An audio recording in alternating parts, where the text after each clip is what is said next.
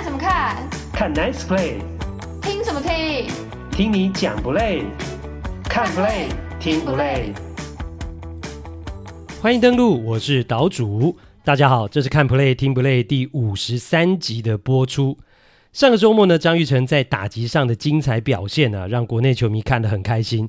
红袜在主场跟大都会的系列赛，他连续两天都击出了带有打点的长打。星期六，他是从日本投手千贺晃大的手中呢击出二垒安打，有两分打点。那那一球呢，是一颗九十六英里偏高的坏球，其实并没有投进好球带，但是呢，这个 high fastball 还是被张玉成给逮中了，打到了左外野的绿色怪物墙上。然后隔天星期日呢，面对今年全大联盟薪水最高啊，超过了四千三百万美金的赛扬奖投手 Max Scherzer 啊，蓝眼人张玉成则是从他的手中呢轰出了一发阳春炮，把一颗吃到五号位置的滑球打越过了绿色怪物，形成他本季第五发的全垒打。那虽然张玉成的打击率还是偏低呀、啊，到我们录音时间为止是一成六四，但是他最近的表现呢，颇有放冷箭的效果。毕竟呢，红袜最看重他，最需要他的第一优先呐、啊，还是游击区的守备，再来才是打击的贡献。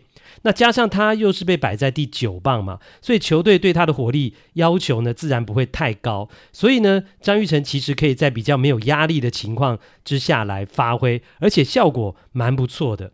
怎么说呢？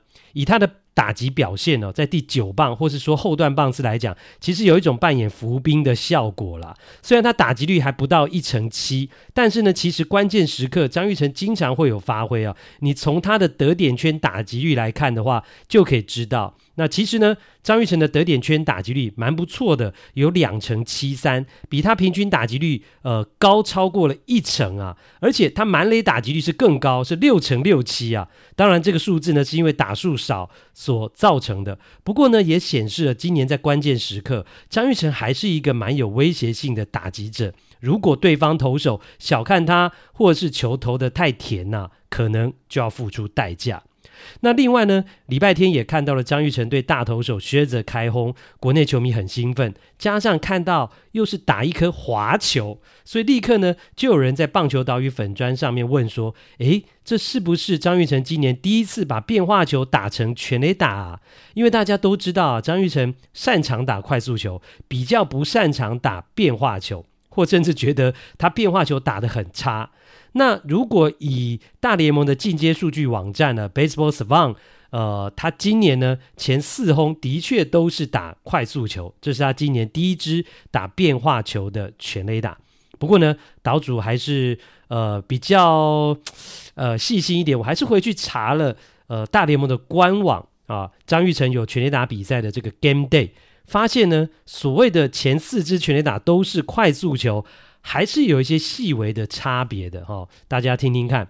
那他在前四支的全垒打当中呢，有分别哈、哦、是打什么球种呢？分别是二缝线的 sinker，还有 cutter，以及呢有两支是打四缝线的快速球。那结果呢，呃，在大联盟的进阶数据网站呢，Baseball Savant 是把这些全部是归类为快速球。好。那这是给大家一个参考啦。那除了全垒打之外呢，其实张玉成从美国时间七月七号伤愈复出之后呢，表现是渐入佳境。那九场他有打击的出赛，就贡献了七分打点，哇，这是非常高的打点效率啊！九场比赛七分打点，另外他也包含了总共击出两支全垒打。所以也有球迷在棒球岛屿粉砖上面问说：“诶，那张玉成有没有可能被交易呢？”呃，我想大家会有这个疑问呢、啊，可能是因为国内有媒体报道了嘛。那只是以我个人而言呢，我一直没有认真的去看待张玉成会不会被交易的这件事情，甚至我也没有去注意国内的报道讲张玉成会被交易大概是什么样的一个内容。那我的部分呢，呃，因为我在美国的媒体啊，或是美国这边的社群媒体上，并没有看到相关的消息或是呃讨论。所以我的部分也没有深入去研究这个事情。那另外呢，就是呃，我一直觉得啦，张玉成的重点哦，其实不是他到底要不要被交易，而是呢，他还是重点是在自己的实力要表现出来。那我相信呢、啊，只有成绩出来了，只要他成绩出来了，其实到哪里都一样，去哪里都可以，不是吗？这一集要讨论的比赛期间是二零二三年的七月十七号到二十三号。大谷翔平三十五轰出炉，高调霸气甩棒，却没有被潜规则，为什么？洋基单场保送大谷四次，是为了怕他打破法官的记录吗？岛主有不一样的看法。洋基投手 Rodon 对球迷送飞吻，却被纽约媒体骂到臭头，会动辄得救。其实原因是这个啦。精英挤下了光芒，站上美东龙头。为什么卡通鸟今年变身愤怒鸟？有听友点菜，想知道岛主上菜啦！大都会又想签日本投手，锁定欧力士王牌山本由伸。而为什么山本的投球动作会不抬腿，而且还能这么厉害呢？日职特派员郭小哈报乎你知。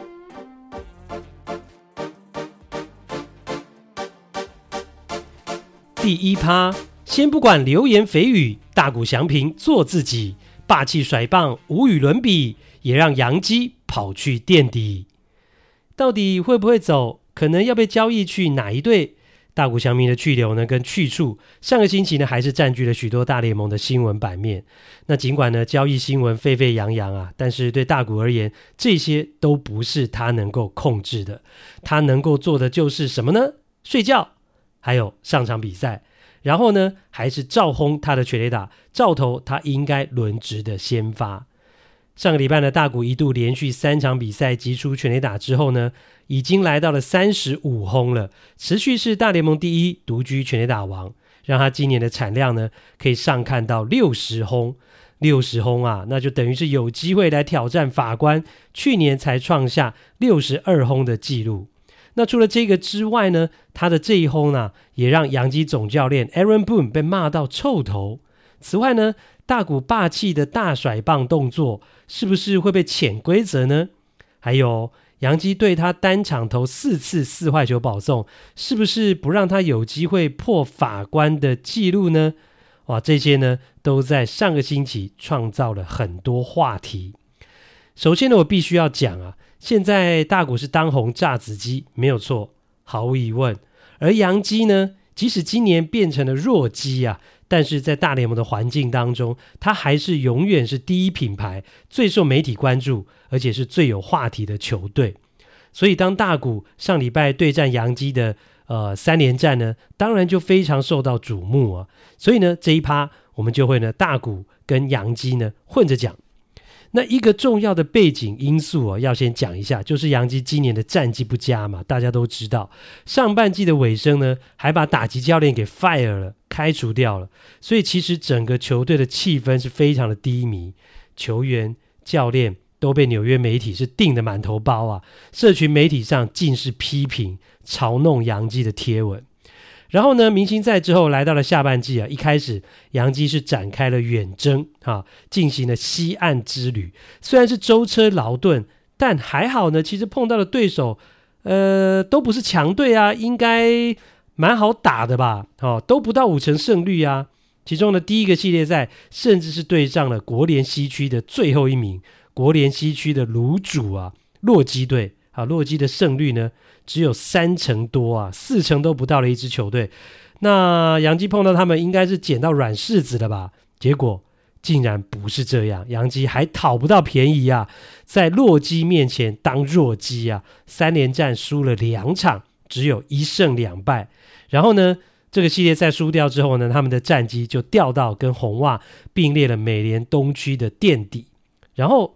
在空气稀薄山上呼吸困难的杨基就来到了洛杉矶，跟天使展开了三连战。那第一场比赛就是在这样的背景之下。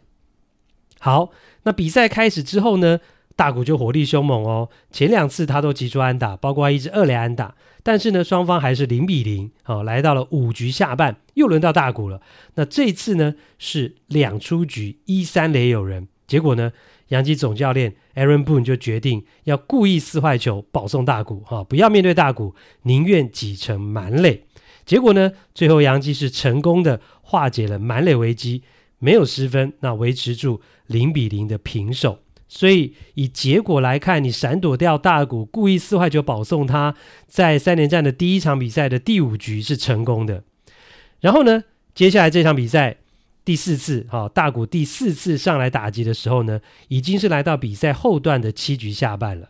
那这时候杨基已经是在比数上取得了三比一两分领先。那大谷上来的时刻呢，又已经是两出局了，但是呢，一垒有人，所以。全垒打王，而且是已经连续两场比赛开轰的大谷，代表的是追平分。结果呢，这一次哦，杨基的总教练 Aaron Boone 就决定了，不要闪过，不要闪躲大谷了，要正面跟他对决。然后就被大谷一棒轰出了两分全垒打。那这不但让大谷是连三场开炮，本季第三十五轰出炉，也成为了左右战局的关键全垒打。那正因为如此哦，加上对手又是洋基嘛，所以感觉得出来，大谷其实情绪是非常亢奋的。因此呢，难得一见的看到他那球一打出去之后呢，他就出现了大动作的霸气甩棒，球棒在空中转了好几圈才落下来。那至于杨基这边领先没有守住，被追平，就变成了三比三。那逼入延长赛之后呢，最后杨基是三比四落败了。那大谷甩棒。而杨基在这场比赛输球之后，则是甩开了红袜，单独在美联东区垫底了，完完整整的当最后一名。所以呢，赛后纽约媒体的批判跟质疑的力道就更加强烈，尤其是针对总教练 Aaron Boone 的决定。第七局面对大谷的那个打席，为什么你不选择闪躲他，保送他呢？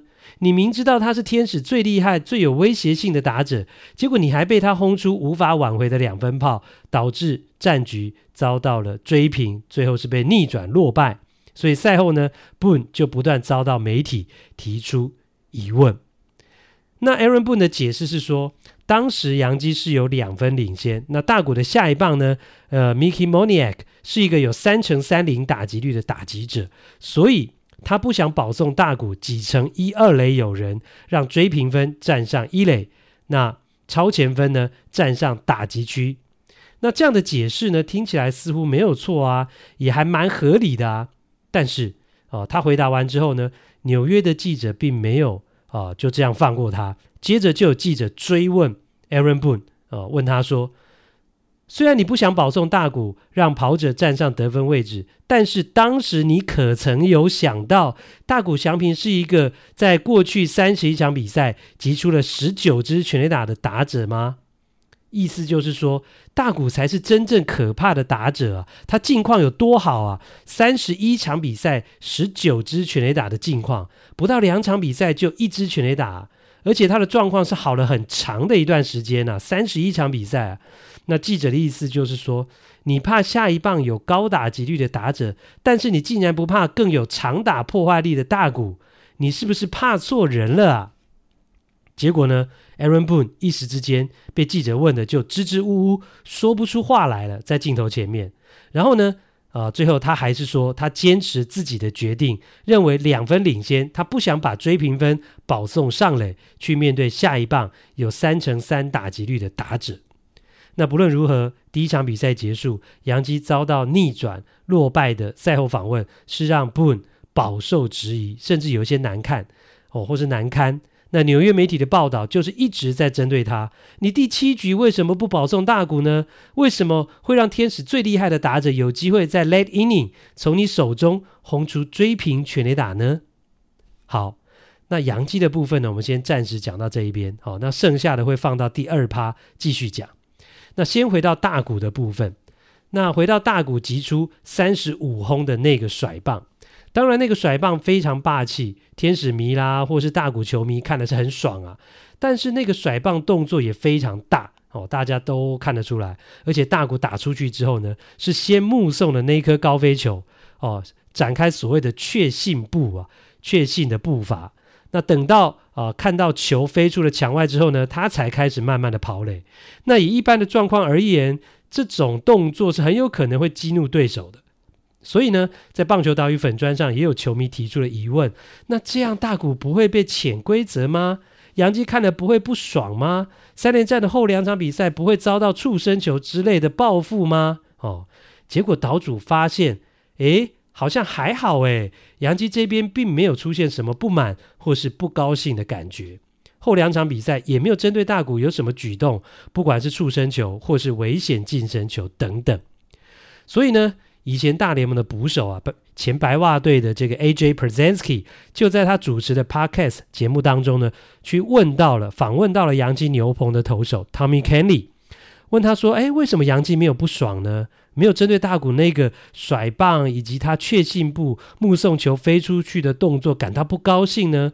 大谷为什么可以逃过一劫呢？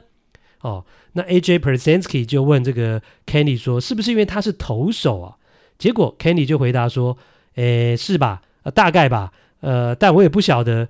那这只不过是甩棒罢了吧？诶，这只不过是甩棒罢了。诶，怎么就变成这么轻描淡写了呢？大家会不会觉得很意外啊？大谷难道有特权吗？不过，Candy 也说。”大谷打出去之后，并没有回瞪投手，只是目送球出墙。当你开轰之后，盯着我看的，盯着我看的时候呢，通常我也会有点不爽。所以，如果你瞪了投手，情况可能会不一样。哦，这是洋基牛棚投手呢，Tommy Kahnle 的说法。虽然他这样说，只是以过去的经验来看，即使打者没有回瞪投手，但是甩棒的动作太大。或是打出去不跑垒，呃，目送球在那边确信步等等，就是还是会让投手不爽啊，还是会招来畜生之祸啊，甚至引发板凳清空的冲突嘛。但是，呃，洋基对大谷似乎就有一种特别的待遇，特别宽容的感觉。不信你换成别人来看看，还记得今年呢、五月初光芒的 Randy Arozarena 吗？他也是对洋基的比赛啊，轰了全垒打之后呢，结果。呃，做了一些可能比较挑衅的动作，就被洋基砸了两次触身球啊。本节目在第四十二集有讲，欢迎大家可以回去回去听。所以岛主觉得，呃，这根本就是因为他是大谷翔平嘛，因为大谷的身份地位不一样嘛，甚至他是全大联盟第一人的崇高地位嘛。不但是很多球迷崇拜的偶像，大谷甚至连。大联盟球员都对于他的二刀流，对于他的表现，对于他创造的纪录也佩服得五体投地，甚至也把他当神一样的看待。所以，当他做出这种过去被视为是嚣张挑衅的动作时，对手可以包容，对手没有生气，反而帮他解释，帮他找理由。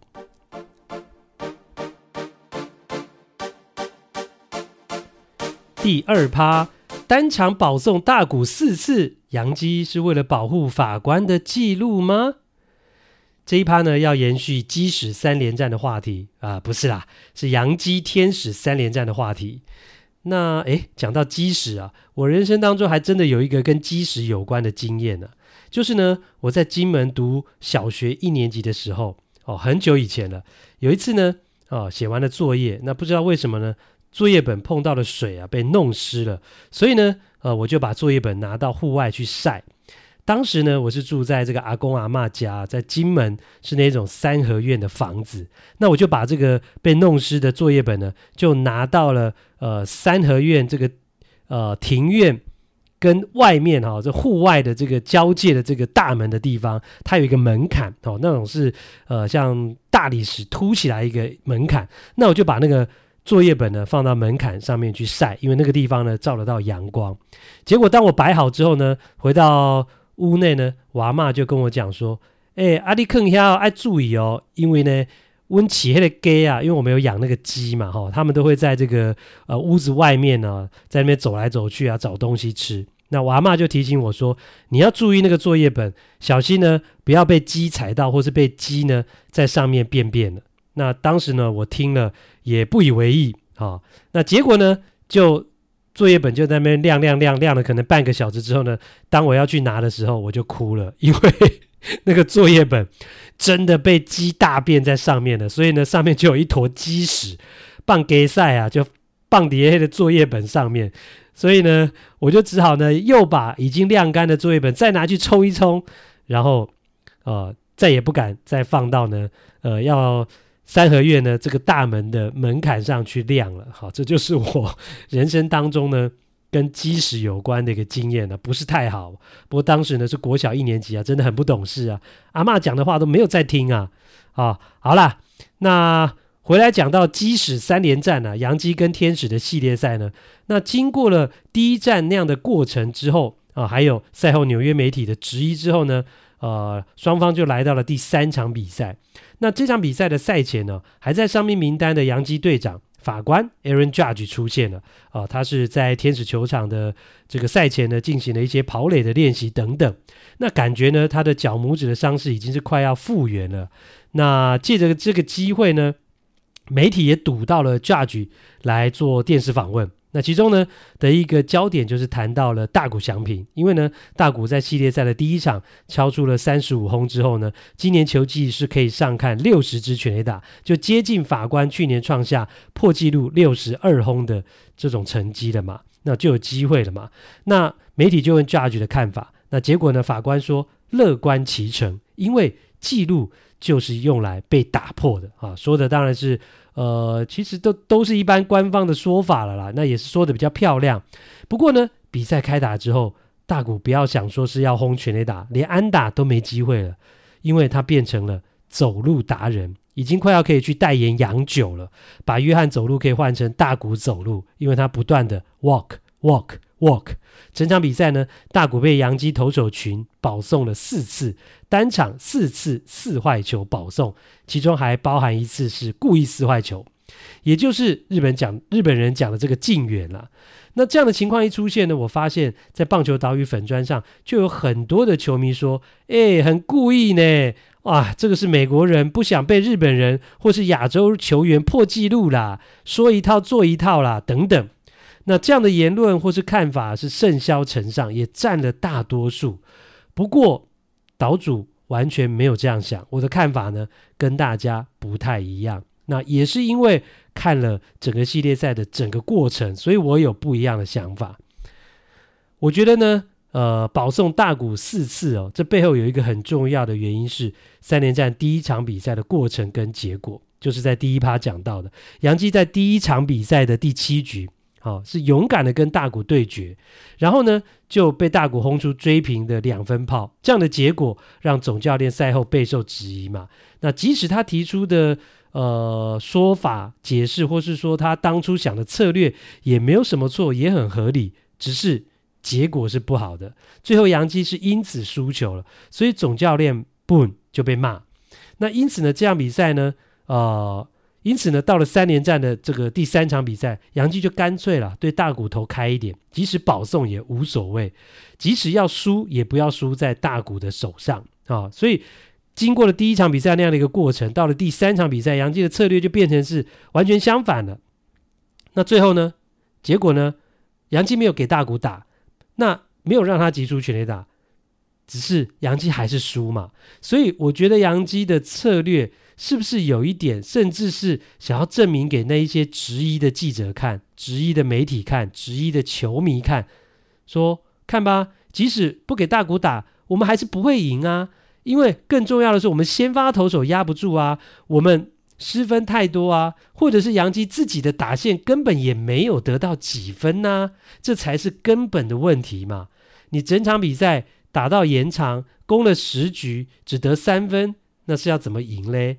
那跟被大谷击出全垒打其实没有太直接的关系嘛，是有关系没有错。但即使如此，你其他的部分没有做好，你先发投手没有做好，你的打线得分火力不够，还是会输嘛。我觉得在整个洋基系列赛跟天使的第三战，保送了大谷四次，就有这样的一个味道，哦，就有想要去呈现这样的一个呃杨基内心的一种呐喊。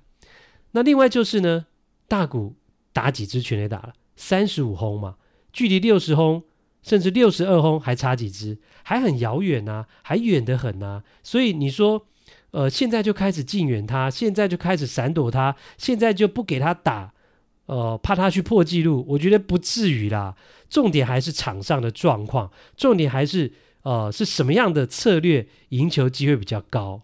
所以根据以上两点呢、啊，岛主真的不觉得杨基对大谷单场四次四坏球保送是为了不想给他破法官 Aaron Judge 的记录。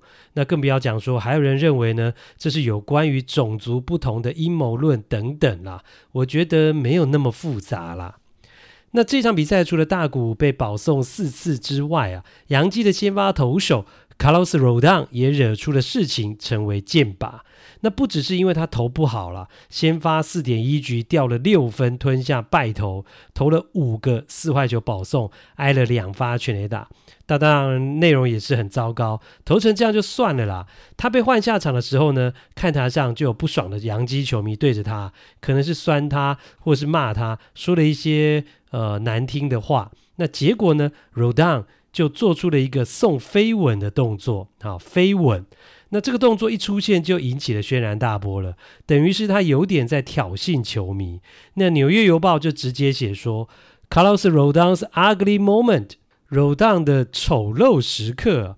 而且他还写说，杨基持续灾难性的表现不需要去定义他们，意思就是呢，Rodon 投不好，还对球迷故意送飞吻的行为，就已经定义了杨基持续性的灾难。赛后呢，记者当然也会去问当事人 Rodon 他怎么说嘛？他表示呢，我觉得那是我能够做出最好的回应，但是我想最好的回应应该就是不要回应吧。感觉他是知道自己错了啦。的确啊，一点都没有错啊。那种情况呢，最好的回应就是不要去回应。不要讲说一个职业球员去跟球迷一般见识啊，更何况你现在打的是谁？哪一队啊？洋基队啊！你在洋基打球啊？洋基队所受到的关注程度跟压力和其他球队是不一样的，是大很多的。所以洋基总教练 Aaron Boone 被问到的时候就说：“呃，我希望他没有做出那个送飞吻的动作。”那这样的回答其实也就显示洋基的总教练自己也觉得 Rodon 是错了。那其实呢，包括上一趴讲到这个总教练 Aaron Boone 被媒体逮到机会就强烈质疑他的调度，跟刚刚呢 Rodon 的事情，都是动辄得咎啊，或是被放大处理，被猛烈批判。你说事情有这么严重吗？诶，好像也还好嘛。但是为什么会这样呢？啊，大家要这样猛烈的呃批判他们呢？总归一句话，就是因为洋基打太烂了嘛。总教练把一支这么昂贵的球队带到战绩垫底，而 Rodon 呢，拿拿了六年一点六二亿美元的肥约，将近五十亿台币啊。结果呢，一来洋基就受伤，休养了那么长的一段时间，然后好不容易可以上场了，却投得一塌糊涂，三场先发，三战全败，自责分率七点三六。然后你投不好，还白目的去送飞吻呛球迷，所以媒体不骂你。要骂谁呢？第三趴，卡通鸟振翅高飞，精英成了美东龙头，怎么会这么厉害嘞？今年的大联盟真的很有意思啊，有好几支的豪门球队，或是团队薪资名列前茅的球队，打得很不理想，恐怕连季后赛都摸不到边，甚至五成胜率都不到，包括大都会、洋基、教士。天使等等，那相反的，则是有好几支小市场球队，或说是小资球队异军突起，打出优异的战绩，让球迷是刮目相看。像是传统的光芒，还有呢，今年是加入了红人、响尾蛇以及精英，都在分区呢，不是龙头就是第二名。那上个礼拜最受到注意的就是巴尔的摩的精英队。因为他们窜了光芒的位啊，挤下了这一支开季十三连胜，有很长一段时间都是大联盟战绩第一的球队，让很多球迷都觉得 surprise，非常的惊讶。精英成了美东第一，而洋基是美东垫底，甚至有人说呢，诶，怎么跟过去的认知刚好完全相反了呢？也有球迷在棒球岛屿粉砖上面点菜啊，希望岛主能够谈谈精英今年为什么这么强。所以呢，这一趴我们就把重点放在精英的身上。那其实美东啊出现这样的状况，也是大多数人在开季的时候料想不到的，真的是意想不到。洋基今年的团队薪资大家都知道嘛，仅次于大都会，是大联盟第二高的，将近两亿八千万美金。那精英呢，他们也是大联盟第二啊，只不过是倒数第二啊。团队薪资只有六千八百多万美金，只有洋基的四分之一。也就是呢，养一只鸡可以养四只鹰，养一支洋基队可以养四支精英队。结果在美联东区，洋基熊不一名最后一名，精英得一名，第一名。你说谁想得到啊？但这就是棒球。精英虽然没有太多赫赫有名的大明星，也没有什么超级重炮，也没有豪华的先发轮值，但是他们却是今年大联盟最有韧性的球队，最有韧性，而且攻守的表现非常稳定，没有大起大落的情况。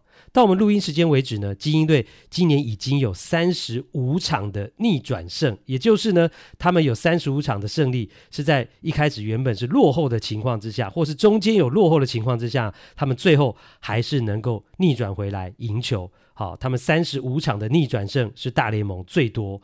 那另外精英也很少有长的连败，他们今年最长的连败就是四连败，而且只有一次，另外就是一次的三连败。没有咯，那其他都是最多就是二连败而已。那三连败以上的次数就只有两次，所以他们今年的整个表现是非常的稳定。另外还有一个数据就是呢，精英队今年完全没有被横扫过。诶，你说这个有这么厉害吗？就是这么厉害。精英队是今年大联盟唯一没有被横扫过的球队。而且如果呃，其实你从他上一次被横扫。算起的话，已经十四个月，超过一年呐、啊，金莺队没有被横扫过哈。也就是呢，如果是打三连战，他们不会三连战全败，或是四连战全败哦，这样的一个情况。那这也证明了精英队已经跟过去不一样了。他们现在是一支非常扎实、非常强悍、非常难缠的球队，不会大起大落。岛主发现呢，精英队除了今年很会逆转之外，他们赢球的比赛也经常都是接近比数哦，他不会赢你太多，常常就是一分、两分或三分。那其实精英队一分差的胜利的场次或是胜率呢，也是在大联盟名列前茅的。所以如果你去看得失分差，每年东区啊，最好的是光芒，好，它的得失分差呢，也就是得分减掉失分是正的一百四十六，好，那金莺是多少呢？金莺只有四十六分，比光芒整整少了一百分。那金莺跟蓝鸟和红袜的正三十六分，也没有差多少，没有赢多少，但是金莺的战绩却比蓝鸟跟红袜好很多。然后呢，整体的战绩还超过了呃得失分差比它多一百分的光芒。就是就是原因是什么？就是我刚刚前面讲的，他们经常能够在接近比数的这样的比赛当中来获胜，或是他们赢球的比赛也不会赢你太多，不会赢你那种八分、九分、十分，他就是赢你一分、两分，哈、这就是精英的今年厉害的地方。那星期四呢，呃，精英打败了道奇之后呢，哦、就以些微的胜率哦，这样的一个领先呢。呃，站上了分区的龙头，那大家才惊觉，诶，为什么开季十三连胜，开季前三十九场拿下三十胜的光芒，竟然会被追上了，而且是被精英追上了？所以呢，星期五啊，我刚好休一天年假，那正好也碰到了精英跟光芒展开四连战的第一场比赛，那这场球呢，就成了我锁定收看的场次。那因为就是等于是美东的龙头之争嘛，两队其实是呃没有胜差，那胜率呢是精英些微的差距领先呢，所以他。等于算是呢，呃，美东的龙头，但光芒也可以说，基本上我是跟他并列，所以是这样的一个情况之下，两队展开了四连战。那第一场比赛我收看了啊，结果两支球队的表现呢，这个龙头之争没有让我失望啊，真的是打出了一场好球，杀到了延长赛第十局，做客的精英呢，才以四比三一分险胜。那讲到这个呢，金莺队不但是今年最会逆转胜的球队，也是美联最会打客场的球队啊。客场战绩呢，三十胜十八败，甚至比主场战绩还好。那全大联盟他的客场战绩也仅次于亚特兰大勇士，所以呢，包括了这一点在内，也都是呢金莺队今年成功的原因。那看了呃美东龙头之争的这个四连战的第一场比赛，有两个地方让我印象呢，呃非常的深刻。那第一个就是呢，两队当时在三比三平手打到八局下半的时候，地主光芒队呢两出局一二垒有人，然后呢代打的 Harold Ramirez 击出了一二垒之间非常强劲的滚地球，一打出去呢，我心里就想啊，光芒要得分了，要领先了。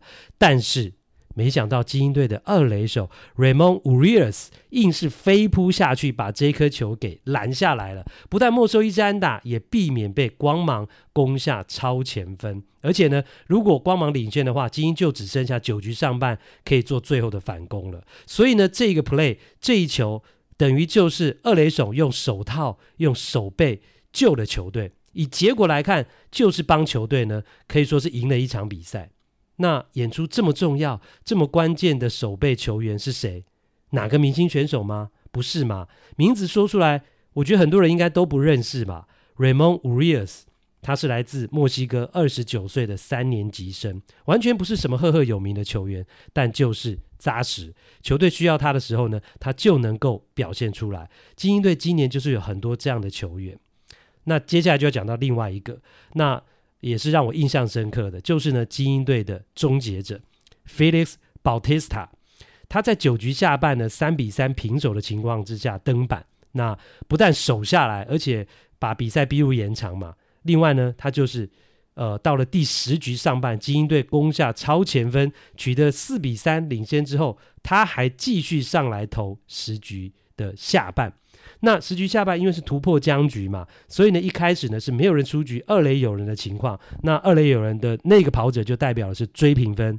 好、哦，结果呢，精英队的终结者 Bautista 在续投第二局的情况之下，还是把这个局面给守住了，守下来了，没有失分，让精英队拿下了胜利。哦，在这样一分差的比赛，在这样的龙头之争的比赛张力，在光芒全大联盟胜率最高的主场，我觉得金莺队的终结者能够投两局把比赛呃给守住啊，先守住平手的局面，然后再守住一分的领先，我觉得这不是简单的事情。所以保提斯塔他的表现令岛主呢是印象深刻，而且呢，整个看他投球啊很舒服，不但呢球速快，可以超过一百英里。呃，那一天我看他最快可以飙到一百零一迈，而且呢控球很准哈，不会像这个类似像 Chapman 那样哦，就是投的就是摇摇跌跌撞撞，让你看得胆战心惊。不会，他控球很准，投起球来干净利落，呃，丝毫不拖泥带水。所以呢，在呃他救援的这么关键、这么重要的两局，这个 Batista 他只用了十五球，哎，两局只用了十五球就结束了。啊，造成了六个出局者，他十五球当中只有三颗坏球。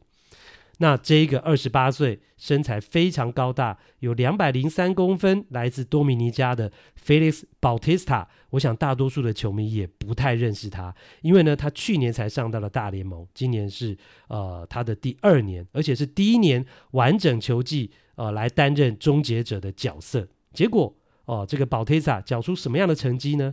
二十七次的救援成功，好，到我们录音时间为止，他是美联的救援王，大联盟是排名第三，而且呢，自责分率更可怕，不到一，只有零点九四，好，他 ERA 只有零点九四，更可怕的还有后面这个，投了四十八局，Bautista 有高达九十三次的三振，超级可怕的三振率啊，四十八局九十三 K，K 九值是十七点四四。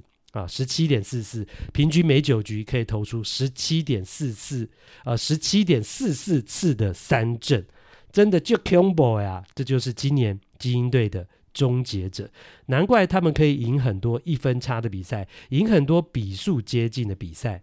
那这么厉害的终结者，今年薪水哇塞吉亚七十三万美金，只要七十三万美元。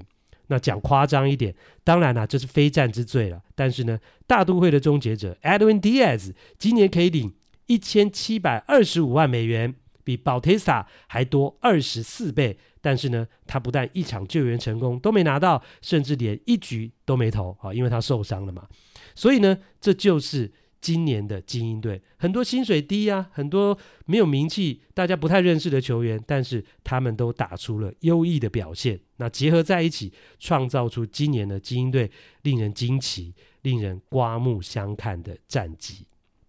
所以啦，虽然被杨基嫌弃啊，这个滚滚西 Eric Hicks 遭到释出，黯然离开纽约。诶，结果他现在反而有打季后赛的机会，杨基却可能很讽刺的被拒于季后赛的大门之外。还有今年一度投的非常挣扎，自责分率是两位数的藤浪晋太郎，也可能比大谷翔平更早尝到大联盟季后赛的滋味哦。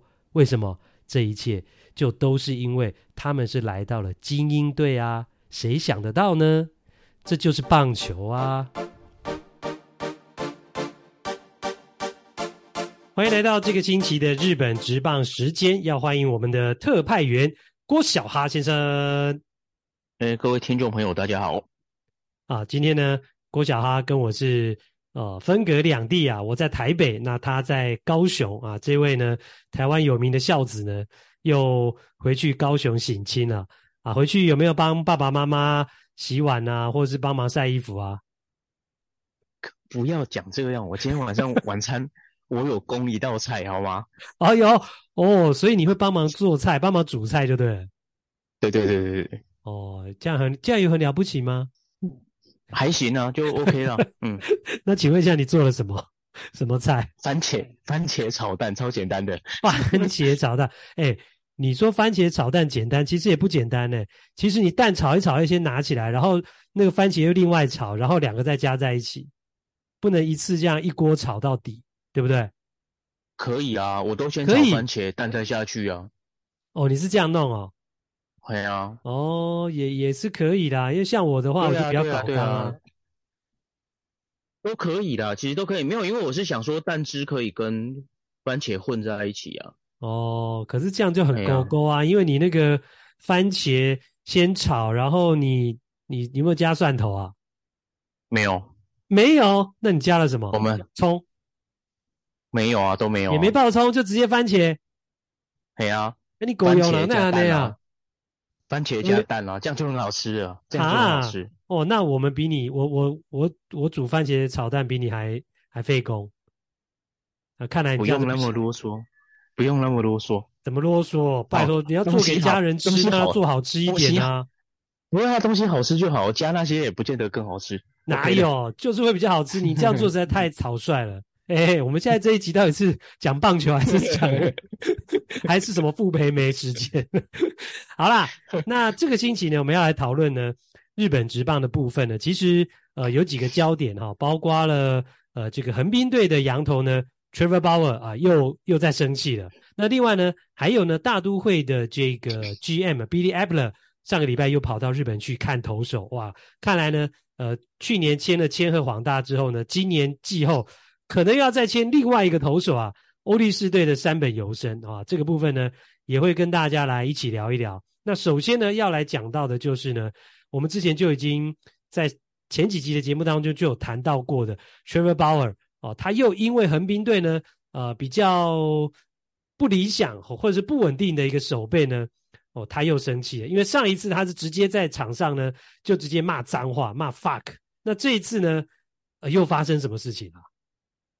嗯，这是其实还好啦，就被投手打安打嘛，他自己被投手打安打，对，那基本上那是安打，基本也没什么状况啦，其实就是被打安打而已嘛。但是偏偏那时候横滨的中外野手桑野，那他其实他是个很老资格的中外野手了，就是已经守好几年了，不是那种刚出道的，哦，桑原将至，然后结果他。那一球他没有算准那个弹跳，结果让球掉到他后面，然后结果让投手本来是一垒安打的变成上二垒。对，而且在无人出局的状况之下，而且那时候其实鲍尔他因为已经丢到第七，那时候是第七局嘛，所以他的整个投球的球数其实也已经破百。对，那大家当然会觉得说，诶，那是不是？对啊，这个他整个。怎么讲？他状况是不是又又要又要出来了？对，结果那一局后来好不容易他弄到两出局，哦，弄到两出局，结果没想到后来就被打了一支安打。结果那一支安打呢是右外野手虾明，这个就是一个比较资浅一点的外野手，然后他嗯可能因为手背对自己的手背没有那么有自信啊，所以他就没有趋前。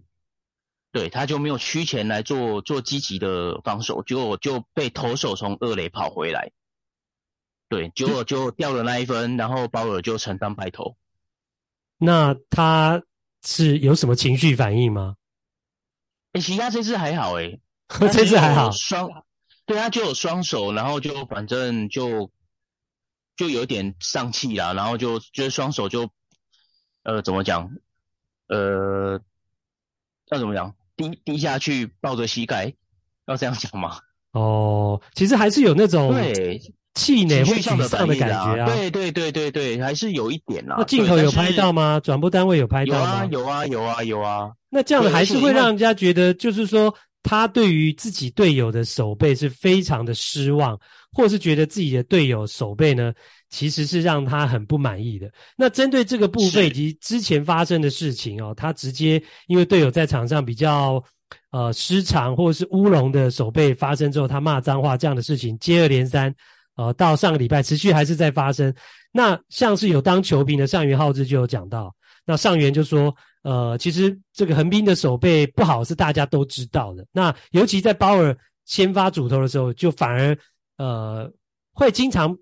犯更多的守备错误，然后呢，他就讲到一点，就是说，呃，其实他我觉得他有一点，其实就在针对鲍尔说了哈，他就说，呃，其实，在场上有情绪，呃，其实他不反对，但是太多情绪的展现也不是好事情。我觉得其实上元浩志讲这个话，其实就有一点在点这个 Trevor Bauer 他这样的情绪的呃发泄的方式，其实有时候会造成反效果。嗯，他其实上元他那一篇，他意思其实是说，呃，嗯、其实你你这样子生气，或者是你一些情绪的反应，是让你的队友更紧张，就是让野手更紧张。哦、嗯，对。那其实那一天，如果说像比方说像桑原，就是中外野手，他处理失误的那一个球，那基本上那个球其实因为桑原他相对来讲是个比较资深的球员嘛，那。出发生这样的失误其实是很不应该啦。那可是，在记录上其实是已经记他失误了啊。嗯，等于说这个东西很很明显，就是这个跑者不是鲍尔的责任。对，就是在记录上面啦，在记录上面。嗯。那当然在心情上面，他还是因为这个很没有必要的失误丢掉那一分，他可能会因为这样觉得有点失望，因为他毕竟那一场比赛他是承担败头啦。哦，对。总而言之啊，其实其实上元有讲到一个重点，就是说你你情绪这么直接，然后这么大，那其实久而久之，其实队友在守备的时候，心里都会有更大的压力。那更大的压力情况之下，因为想要帮你守好啦，因为想要帮你守好，对啊，那你身反而给自己更大压力，嗯，对啊，更大压力，然后反而身体会会僵硬嘛，那僵硬反而有时候适得其反啦。会出现这种情况。嗯、好，这是呢在 Trevor Bauer 的一个状况。好，那另外呢，第二个部分我们来讲到，就是说，呃，大都会的呃 GM 呢，Billy Abler 在上个星期又飞到日本去啊，从美国飞过去。然后这一次呢，他是要来看山本由伸啊，是不是呢？在季后哦，恐怕继千贺滉大之后啊，大都会要再签一个日本投手，而且是现阶段还留在日本职棒里面。可以说是最好的投手了。嗯，对啊，山本基本上现在就是整个日本最好的投手，而且，呃，基本上这一个大都会的 GM 他对那个日本投手本来就很情有独钟了。嗯，对，因为其实包括包括过去的田中将太、大谷翔平，嗯，然后跟刚刚讲到的千贺黄大，其实他都有动手。嗯哼，对，他都有，其他都有。那时候他都有举手表态说，就是想要来来争取，对，所以基本上他对日本投手基本呃的兴趣，哦，他一直都对日本投手很有兴趣。那可以很明显的感觉出来，其实他也常常来日本看比赛，而且我觉得再加上这些日本的投手，对，嗯，而且我觉得再加上等于是今年的切赫网大算是。蛮成功的一个网罗嘛，一个补强。哎、欸，是是、哦，对，所以呃，签再签下这个山本游生，感觉机会是蛮大哦。所以大都会呢，也在打造他们的一个算是呃更庞大的一个投手王国。那讲到山本由伸这几年，是不是他也有更好的一个进化呢？越来越厉害。啊，到底为什么？其实他今年最特别的就是他改了投球动作。哦，他他投球动作真的很奇怪，哎，就是他今年的投整个投的动作，他是几乎就是直接挥臂，对，他的脚几乎是没有抬的，没有抬脚，对，他是几乎没有抬脚。那其实他自己也有提到说，他的目标就是日本的投球之神啊，那就是日本的这个泽村荣治。嗯，那泽村荣治基本上他呃，就是大家应该都知道知道嘛，就是美国有赛扬奖。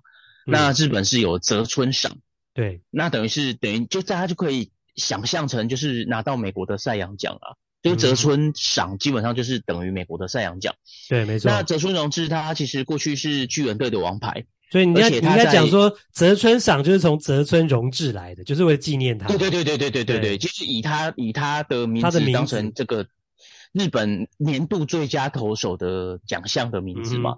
那其实这样子，大家应该就可以比较理解说，诶、欸，这个泽村荣治他的伟大。那他基本上是个战前的投手，二战前的投手。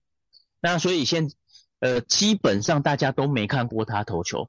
然后他的整个比赛的画面，其实只留下一段，大概十秒左右，就是他的投球，就一个球而已。嗯然后，但是更其他的就是他的在练习，哦，他在练习投球的时候。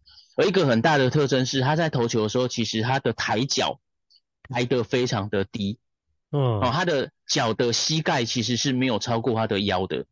哦，一般来讲是要超过腰啊，大部分都是会超过腰啊。对，如果你去看那个棒球的教学的书啊，或是或是影片啊，他就是一开始学的时候，你基本的抬脚就是要至少跟腰是平行的或以上。对啊，然后然后更夸张的，就比方是像莱恩，他不是就。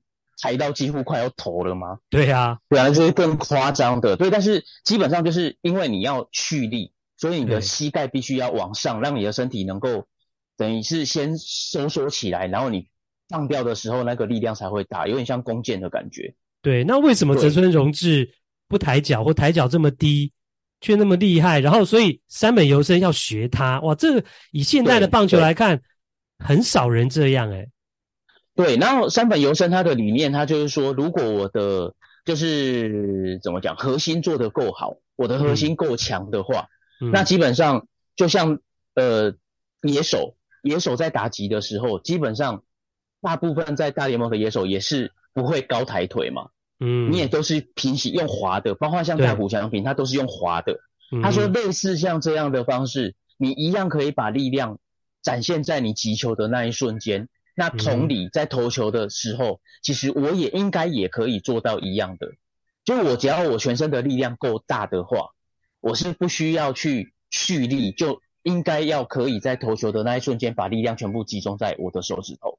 好，那我有一个问题，这样，嗯，我有个问题，那边说好啊，那反正如果高抬脚也是为了蓄力嘛，那你低抬脚也一样可以蓄力，嗯、那你你就这样做也 OK 啊。但是对，低抬脚或是抬脚不高。难道有别的好处吗？不然他为什么一定要这样做呢？最大的好处就是改变它的，因为其实你高抬腿到你抬腿下去，到到你的脚下去，其实这中间你是你的身体是处于一个比较不平衡的状态。哦，没错，因为你全身都是放在右脚，你的重心是放以右，比较容易不稳定。对，那基本上过去这几年，山本由伸被认为一个比相对来讲。比较是缺点的部分，就是他的控球没有那么的稳定哦，哦，跟其实跟千鹤黄大有一点点像，他的控球没有那么的稳定。嗯、那一个部分当然就是因为他的投球动作过去还是比较大一点。嗯、那他今年他就说他希望能够改类似像泽村龙之这样的投球状的投球的动作，用一个低抬腿，尽量减少上半身的移动晃动，然后就是用一反正我丢出去我。丢出去的瞬间，我一样可以把力量使出来。那我的直球的威力、直球的球速、直球的转速不会有什么改变。那基本上我剩下的就是我的控球可以变得更好。那为什么我不这样做？哦，所以真的很特别啦。对，而且另一个是我更省力，因为其实你投手这样子高抬腿，其实对他们的腰力的运用基本上是会变得是一个压力嘛。那等到你的整个体能在比赛的后半段下滑的状态之下，在那个状态之下，你的整个控球可能就会变得比较不好。可是现在山本由伸的状态就是，他到后半段他还是可以维持在一个很高的体能的水准，嗯，因为他不用那么费力。的确，所以他从泽村荣治的动作去学，然后找到适合自己的这样的一个投球机制，然后抬腿比较没那么高，所以可以改进他自己的控球，同时在体能的消耗上也比较节省啊，所以这是他使用这种独特的投球机制很重要的原因。对，那那他还有什么嗯独独特的练习方法吗？呃，其实。过去这几年，他就一直用一个很特殊的方法在练习，而这个方法其实过去是，哦、呃，包括美国也好，包括日本也好，大家都比较不推荐的。因为其实他在，对，他在练习的时候，他是在练标枪。标枪？用手丢，嗯、用右手投球的手丢标枪？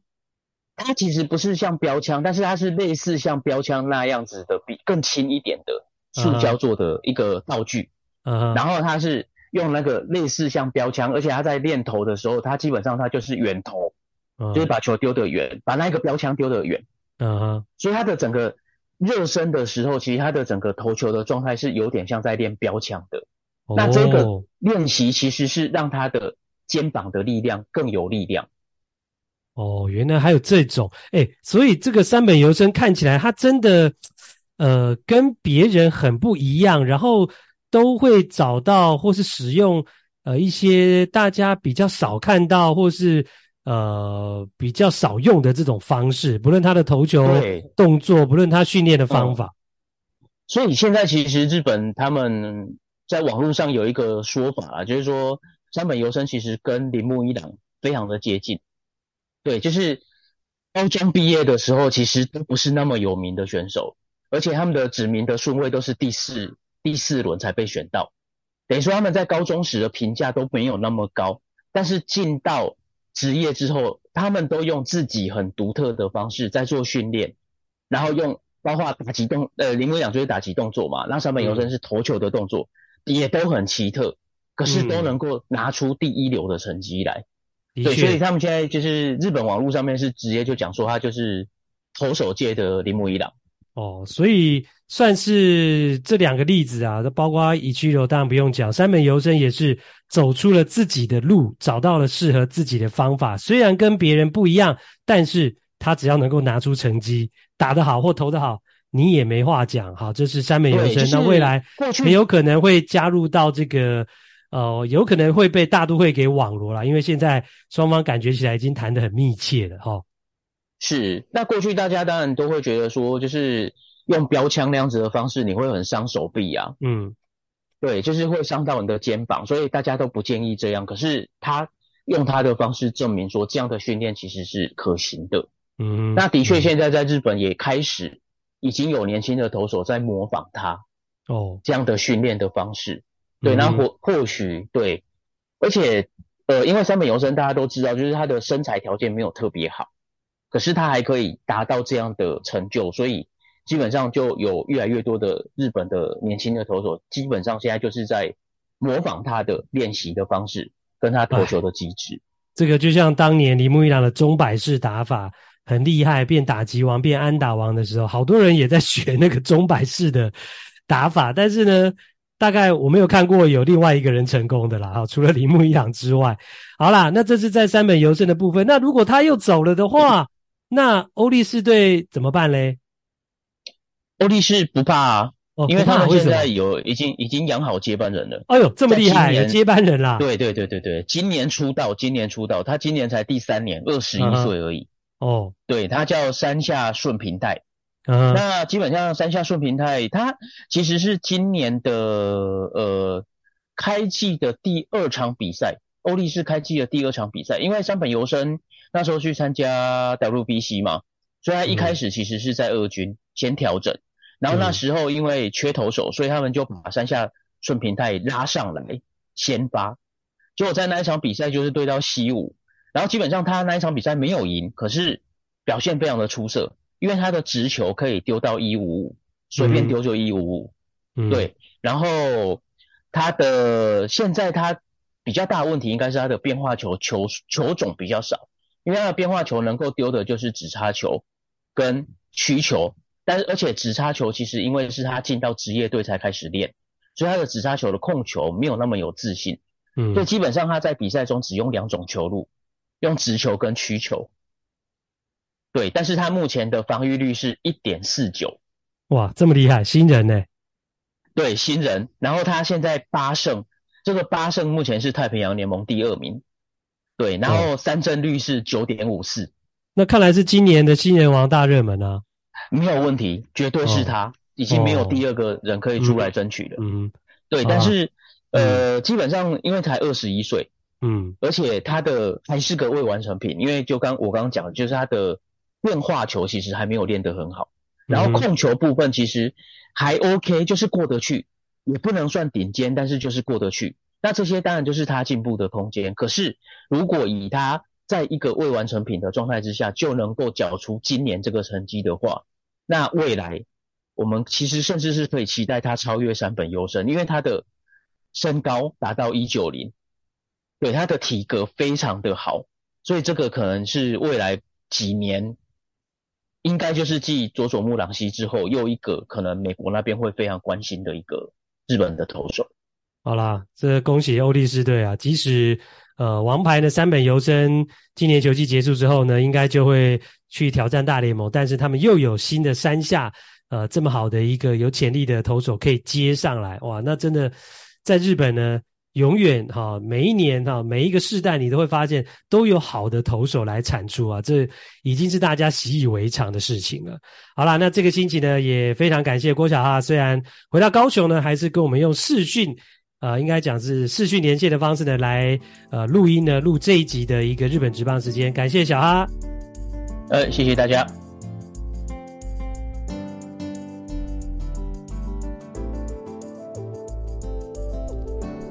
节目的尾声呢，要感谢上星期赞助的两位听友，以及呢分享一个在 Podcast 平台上面的留言。那另外也会跟大家讲一下为什么，诶，这个星期的节目呢会早一天来上架。赞助的部分呢，呃，这两位听友都是赞助了一百九十九元啊，其中一个没有署名了，不过他的信箱账号名称是 ether dash s 零二二一啊，岛主还是感谢他。那另外一个有署名的是阿草的听友啊，他署名阿草留言说呢，我是一个小小的 MLB 球迷。国中的时候有听你跟袁博士转播，之后没播了。偶然在 FB 是看到你的粉砖，谢谢岛主愿意开设这样的频道，让我们回忆那开心的看球时光。小额赞助，祝岛主 YT 赶快开启盈利，这样大家就有优质的节目了。加油啊！谢谢阿草啊，以及呢呃另外一位没有署名的听友的赞助。那此外还要分享一个留言啊，他是留言在 Podcast 的平台上面哦，呃，署名是谢谢岛主。那留言说，我十二岁就在听，标题非常好，内容也很丰富，长大一定继续支持。哦，也谢谢这位十二岁的听友给我们的回馈啊，让岛主知道呢，原来我们节目收听的年龄层已经下探到十二岁了。不过呢，我觉得应该不是岛主厉害，而是这一位呢，十二岁的小朋友啊，程度非常好，是小学的年纪啊，应该已经要升国中了嘛，哦，就已经在收听我们谈论的内容了，不简单呢。那其实呢，呃，跟大家透露，根据 Podcast 后台的统计啊，我们节目收听的年龄层其实也是很年轻的。主力呢是在二十三到三十四岁，就占超过了一半，是百分之五十二。那三十五岁到五十九岁的呃这种中壮年呢、也有百分之三十一啊，将近是三分之一的百分比。那二十二岁以下的年轻人呢，呃或是青少年朋友也有百分之十五。所以感觉起来，诶，我们节目呢还蛮老少咸宜的。所以呢，呃这样的一个收听的年龄层，岛主看的是蛮喜欢的。啊，也希望呢，呃，有厂商可以注意到我们的节目啊，因为收听率其实蛮高的啊，年龄层也老少咸宜，而且年轻人居多。那中壮年的这种呃消费主力呢也有啊，也欢迎呃如果有厂商的话，也来可以跟我们节目合作，不管是业配啦、置入啊，或是做呃任何的配合，其实都可以谈。那另外不知道大家有没有注意到，这一集上架的时间呢，跟我们惯例的周一晚上不太一样，是提早到了礼拜天上架。那等于是提早一天推出了这一集。为什么呢？这是因为呢，我们后制团队的雪伦小姐星期一要出发去员工旅游了，要去玩了，所以呢，岛主就赶时间呢，早一点把录音完成，让雪伦小姐可以在周日呢就把后制把它给做好，那顺便上架，那礼拜一他就可以放心的出去玩了。看到雪伦小姐能够在暑假期间参加员工旅游，可以剃头。让岛主呢非常的羡慕，因为我这个暑假不但不能出去玩，而且事情还很多诶，非常忙啊，忙忙忙忙翻了。平常呢，礼拜一到礼拜五白天要上班嘛，晚上还多了其他的事情。什么事情呢？就是呢，我今年在朋友的鼓励跟怂恿之下，报考了辅仁大学的 EMBA 硕士在职专班，要回校园进修。因为呢，我过去是读传播学院嘛，那现在跑到商学院来读。企业管理啊，就必须要补修一些课程，所以虽然还没有开学，但是暑假两个月我就已经开始暑修了。修什么呢？就是我最不擅长、最不熟悉、最害怕的统计学跟会计学哦，这两个科目都是以前从来没学过的啊，所以读起来真的还蛮吃力的。不但每星期啊，这个礼拜一到礼拜四下班之后都要上课，还要准备作业哦，还要考试。啊包括平常测验啦、期中考之后还有期末考等等，啊，就真的呃占据了岛主很多的时间跟心力。那在这样的情况之下呢，还要做 Podcast 节目啊，每个礼拜都要出一集啊。所以到了周末啊，我要写作业、复习功课之外，当然还要准备节目的内容嘛，还要收集资料啦、写稿啦、录音等等哦。时间呢更是捉襟见肘了啦。每个礼拜我都会觉得哦，时间不够用了啦，节目好像快要生不出来，快要开天窗了。诶，所以大谷祥平是二刀流，大家都一直称赞他，就搞诶很厉害。诶，岛主这样自己想一想，我觉得自己好像比大谷还糙诶，不止二刀流，还要多刀流啊。要上班赚钱，要读书考试，还要做节目，然后呢，每天还要发文经营棒球岛屿粉砖，然后到了礼拜天呢，除了忙刚刚讲的那些事情之外，还要去参加 EMBA 垒球队的比赛哦，可以运动一下嘛，啊，也可以打比赛，哇，我觉得这个暑假我真的是太充实了。那节目的最后还是要呼吁一下，如果你喜欢本节目，希望我们能够呃长久的制作下去。欢迎有钱出钱，有力出力，可以抖内赞助我们。其实呢，在 Podcast 平台啊，我们每一集上面都会有放爱心啊，呃，您可以小额赞助支持本节目啊，点那个连接，呃，点击它就可以去捐款赞助，会出现订阅跟单次付费。那如果你是单次付费的话，我们目前的预设两个金额，九十九元跟一百九十九元。那或者呢，你也可以自定金额啊，有栏位那边可以输入想要赞助的。金额的数字，那再点进去之后会有呃，请你填写的 email 信箱、昵称跟留言。那写完了之后呢，填完了之后就可以使用信用卡来赞助了。那另外还是要不厌其烦的提醒大家，呃。呃，请大家到我们节目在 YT 的平台上、YouTube 的平台上去按订阅，因为只要订阅人数达到一定的量，就可以开启盈利模式，让我们辛苦的团队人员也可以得到一点回报，节目也可以有资源长期的制作下去，请大家帮忙啦。